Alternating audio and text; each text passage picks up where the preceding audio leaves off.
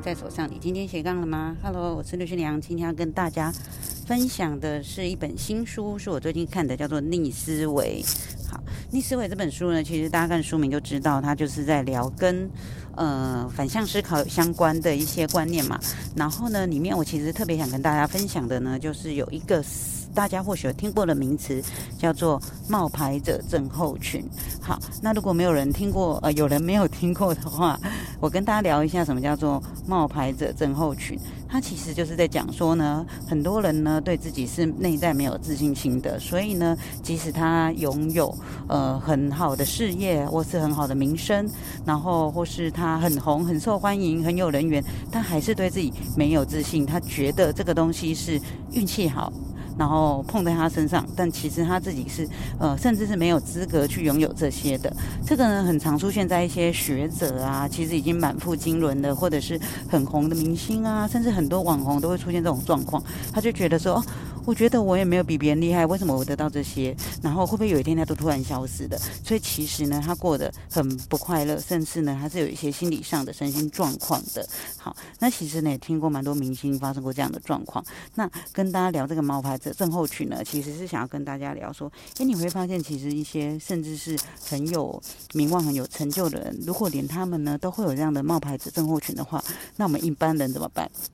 对，所以很多呢，家庭主妇就是我想要跟大家分享的。你自己呢也会很容易觉得说，哦，我这个呃每天做的事情就是在家带小孩、做家事，然后，呃，有的人可能会去帮助先生的事业，但是呢，他会觉得自己好像没有什么能力，没有什么才能。我会发现呢，我在鼓励主妇创业的时候，他们都很容易有这种想法，就觉得说，哦，那个我不会，那个我做不到，那个不适合我，那个我怎么可能呃有办法做到？其实我很常见在家庭主妇身身上有这样子的心理状态哦，但因为自己本身也是家庭主妇出。身其实我也能够理解，因为过去在当三年的全职妈妈的过程呢，还有就是以前在当先生助理，也很容易觉得自己好像什么事情都需要别人教，需要别人指示，然后没有办法自己做决定，对自己想要做的事情是没有信心会达成的。那那怎么去突破这样的心理状态呢？我觉得最重要的一个方式，我自己做的呢，就是学习。但是关于学习这件事情哦，我想大家应该可以理解。但是呢，很多人在学习的时候，他会有点像是在抚慰他自己的知识焦虑。你会发现，有的人每天不停的上课，然后不停的呃看书。其实看书我觉得还 OK 啦，但是就有人会到处去上课。但是呢，呃，你会开发现他看书了，呃，他他上课了，但是他却没有去执行他上课的目的所要做的事。譬如说，很多人可能去上 YouTube 的课，但他没有认真录 YouTube 频道，或是有些人认真去。上粉妆的课，但他没有认真写文，这样他就不停的上行销的课，但是没有做任何的创业。对，这个其实是很常见的。其实这个呢，我觉得呢，最大的原因就是在于你觉得自己没有自信去完成这个事情。这个是因为呢，或许过去你没有一些特别。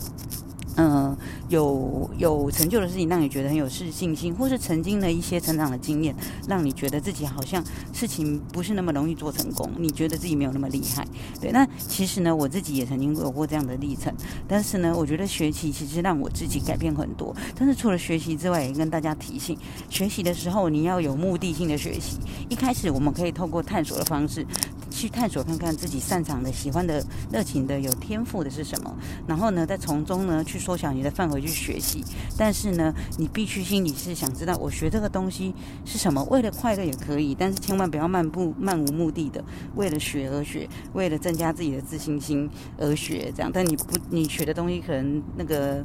乱枪打鸟，然后不知道自己呃每个东西要做什么样的结合这样。好，那像我自己在学习的时候，其实我是会有一些点线面的，就。就是我会先去看看这个课，他想要教导大家的是什么，然后呢，怎么把它跟我现在做的事情串成一条线，然后呢，整体的学习的系统下来，它是不是有一个面呈现出我想要做的事情？对，这个是可以给大家参考的。但是呢。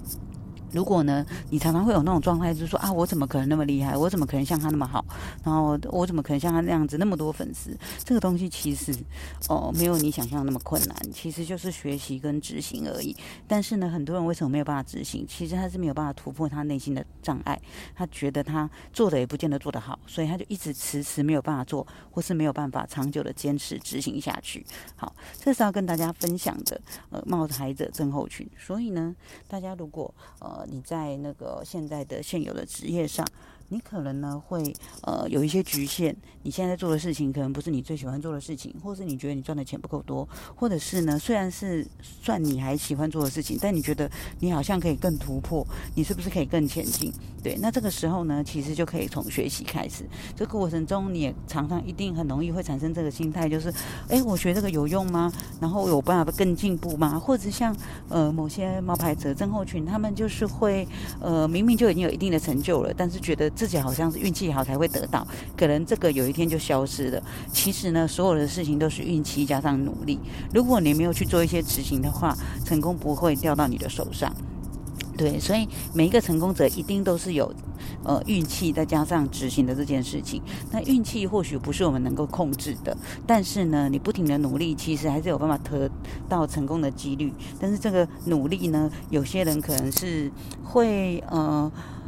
漫无目的的，很用力的去做，比如说他每天打很多的工，工作很长的时数，然后呢，就是希望，其实很多的案子就是希望自己可以更成功，然后呃得到更多的成就。但是呢，其实这过程中呢，也是一样，我们可以透过学习，让自己的努力是更有系统的，然后让自己的学习呢是有目的性的，把它结合在一起的时候呢，才能够帮助你想做的事情更快的成功。好，大家可以去看看这本书的逆思维，它里面其实。呢，分享了很多思考的方式的变换，因为呢，他其实这本书蛮新的，他他有聊到说，在新冠病毒之后呢，世界的变化很大，所以呢，你已经不能像旧有的呃那张那些思维模式呢去运作你的生活了。就像呢，很多太太跟我一样，原本是家庭主妇，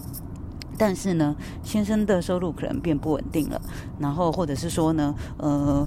家里的收入可能不够支出了，对这个时候呢，我们都必须要去改变原本的生活模式。呃，你不一定要觉得说我好像只能在家带小孩，也不是呢，在家带小孩就不能赚钱做自己想做的事情。现在哦，你上粉钻你会看到很多的网红妈妈，他们呢其实做接的很多的合作的那些配合啊，就我所知，一个月的收入是超过净收入五十万以上的。对啊，所以你看，听起来是比一个企业的老板跟一些呃高阶的主。主管薪水还高的，所以他们其实也是从一般平凡的妈妈开始，然后把自己擅长的一些，可能他做菜做的比较好吃，或者他对哎可能是园艺呀，他对园艺很有兴趣啊等等，这些呢都可以抽透过这些去发展你想要做的事情，然后重新去发想，你除了在家带小孩之外，你还可以做些什么？这是跟大家想要分享的部分。祝呢大家可以。斜杠成功，然后如果有什么问题，可以加入我们的粉砖律师娘讲悄悄话，可以跟大家分享更多斜杠相关的心法哦。谢谢大家，拜拜。